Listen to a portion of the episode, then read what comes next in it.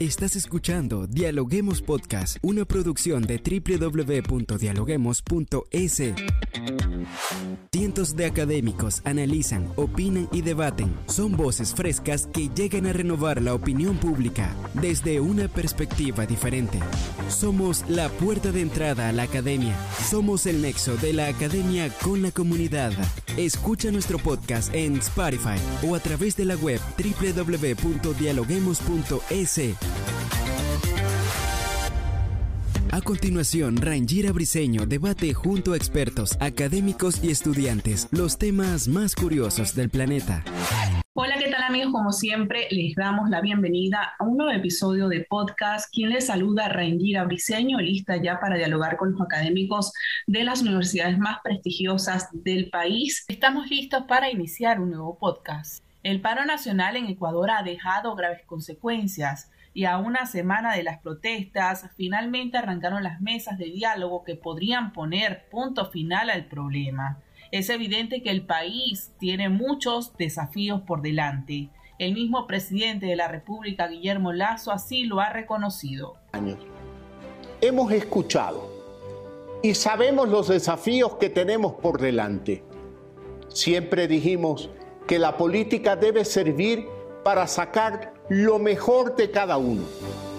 Ahora es el momento de hacerlo. Quedan 90 días por delante y no se saben si las mesas de diálogo serán efectivas o si por el contrario las protestas volverán a las calles. En este contexto reseñamos lo que dicen los medios de comunicación como el New York Times o CNN quienes han colocado el caso ecuatoriano como un ejemplo más de la agitación social que se está desatando en todo el mundo. Pues al parecer lo ocurrido en el país es tan solo el episodio de una ola de inestabilidad social y política que podría pronosticarse hasta por venir en América Latina. Con ello nos preguntamos, ¿está en peligro la democracia en la región? Hoy lo analizamos en Dialoguemos Podcast. Y para ello damos la bienvenida a Regis Tandua. Él es docente de la Universidad San Francisco de Quito.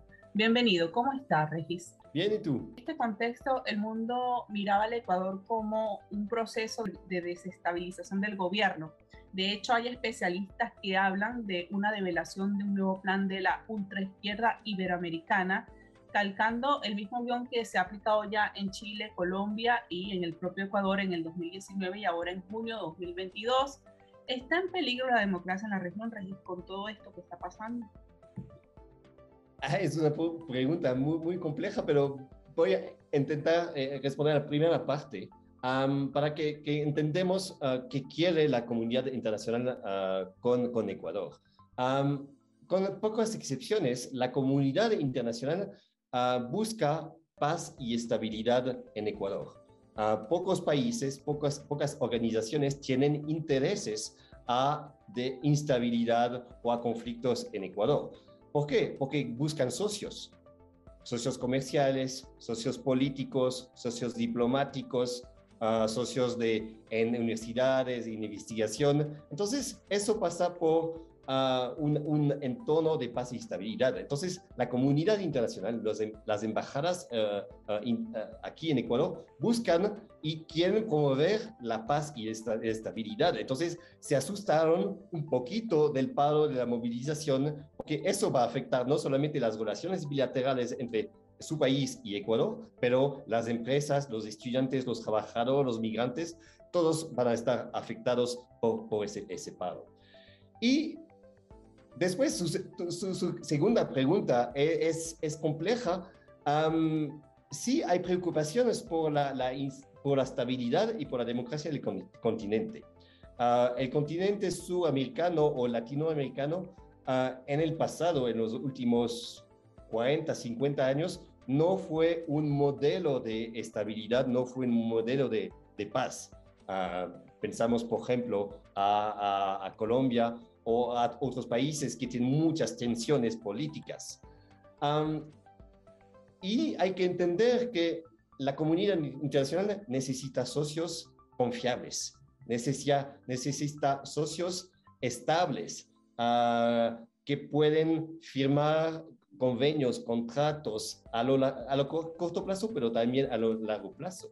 Entonces, la comunidad internacional tiene interés a más democracia, más paz y más estabilidad en Ecuador y en los otros países de la región.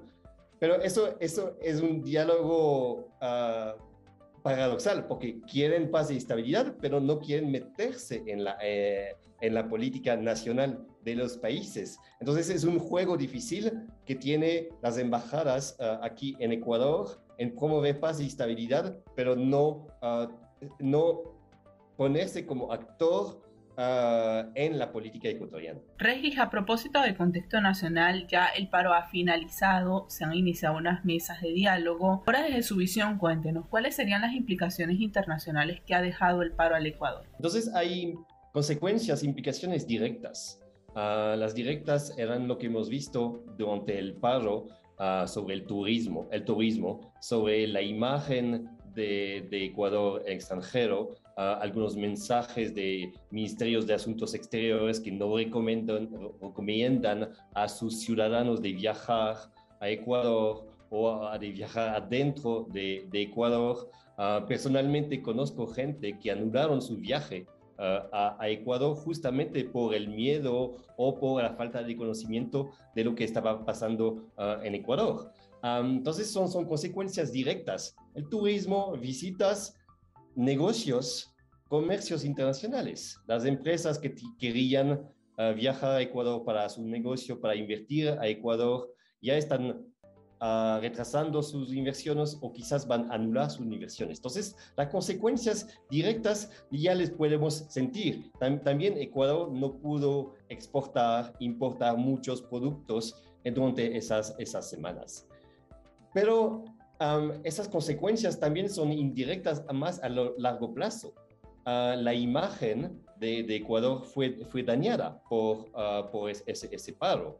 Um, la, la, gente que quieren venir durante este verano para visitar Ecuador, para invertir, para estudiar, para trabajar, quizás no van a venir. Quizás están pensando, ah, me voy a ir a, en otro país de América Latina, Colombia o Perú, que me parece quizás más estable, más seguro para mi futuro, para mi carrera, para estudiar, para trabajar.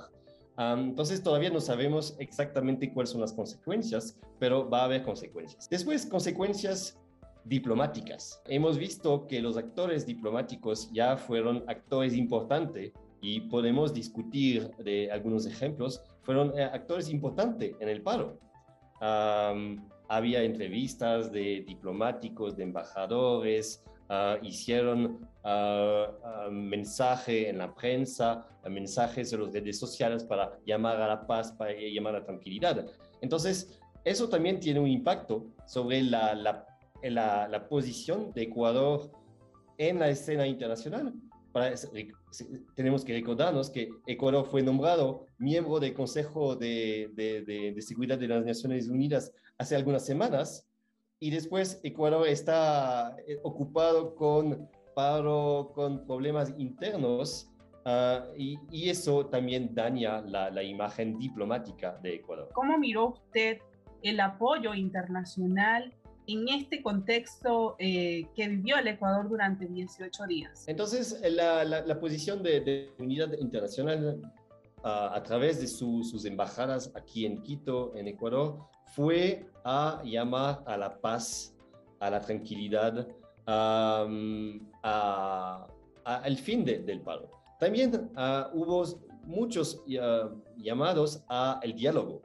Entonces, no solamente llamaron a, a, paz y tranquilidad, pero también llamaron a que se metieron directamente en la política ecuatoriana, ecuatoriana diciendo que el gobierno tiene que, debería negociar con la CONAIE, con los representantes indígenas. Entonces hubo un, una implicación directa de la comunidad internacional. Uh, ustedes se recuerdan de todos esos mensajes en redes sociales de varias embajadas, uh, de varios, varios, organismos internacionales llamando a la, a la, paz, llamando al diálogo. Entonces, uh, es interesante ver que normalmente las embajadas simplemente son testigos de los eventos políticos pero aquí se pusieron como actores, quizás no mucho activos, pero actores en, con una posición clara hacia no a favor del, gobierno o no a favor de, las comunidades indígenas, pero en posición a favor de diálogos. Entonces tenemos la, impresión que ellos juzgaron la política ecuatoriana por justamente esa falta de, diálogo. Fue, fue, e, esa posición fue, fue muy interesante. Del otro lado, ah, fue interesante que los actores políticos ecuatorianos llamaron ellos también a los actores internacionales. No sé si usted se, recuerda cuando ah, hubo una carta del presidente uh, Lazo a los representantes de la, de, de la sociedad civil ecuatoriana, a más de 200. Algunos días antes que empezaron a dialogar, ¿quién, quién el presidente Lazo puso en copia de su correo fue el representante de las Naciones Unidas aquí en Ecuador y el embajador de la Unión Europea aquí en Ecuador. Entonces, incluso los actores ecuatorianos involucraron, implicaron actores internacionales en sus, sus diálogos. También hubo ah, una implicación indirecta de, ah, de las ah, ONGs internacionales en el debate ecuatoriano. No sé si usted se recuerda, un, un, momento había acusaciones que la, la organización alemana FES-ILDIS, la ONG alemana FES-ILDIS, estaba financiando a la CONAIE. Ellos tenían que hacer un mensaje público para, para decir que no, no están financiando a la, a la CONAIE. Pero entonces los actores ecuatorianos, partidos políticos, gobiernos y representantes indígenas intentaron involucrar, implicar la comunidad internacional en el debate eh, ecuatoriano, que, que, fue realmente uh, un tema ecuatoriano. Entonces fue muy interesante eh, eh, ver y analizar ese aspecto. ¿Ecuador podría ser un socio confiable para el mundo? Ecuador busca ser un socio confiable en el mundo.